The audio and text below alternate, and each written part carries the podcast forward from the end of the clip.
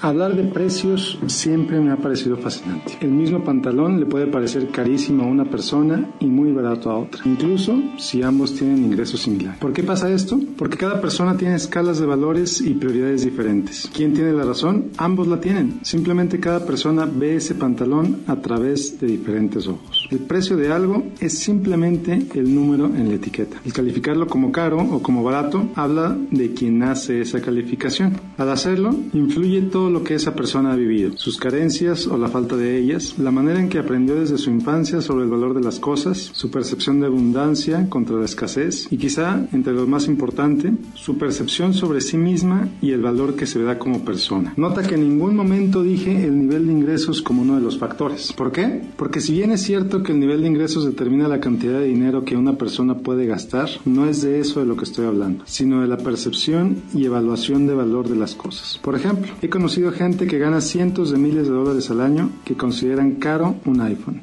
y por lo tanto no lo compran. Por otro lado, he conocido gente que gana 10 dólares la hora que siempre compra el último modelo del teléfono de la manzanita días después de haber salido a la venta. Y como ese, tengo muchos otros ejemplos que reflejan que lo caro o lo barato no está en el dinero en la bolsa, sino en las prioridades. Como aquella señora que tiene un auto de lujo y compra la comida más barata, o el señor que tiene millones en el banco y compra su ropa en tiendas de descuento, o el joven que apenas tiene para comer y siempre está vestido con ropa de diseñador. Yo no puedo decirte que cambies tus valores o tus prioridades, o la manera en que gastes tu dinero. Lo que sí puedo hacer es recomendarte que los consideres bajo una óptica diferente. Que te preguntes, ¿te conviene? ¿Te ayuda a ser mejor hoy y en el futuro? ¿Qué ganas al comprar X o al comprar Y? ¿Qué es lo que pierdes? Espero que hacerte estas preguntas te ayuden no solo a gastar, sino a vivir mejor. Y como siempre, te invito a seguirme en Facebook, en facebook.com, diagonal Miguel Gómez Consejero, y a través de mi blog en www.miguel-medio-gómez.net. Soy Miguel Gómez, consejero financiero,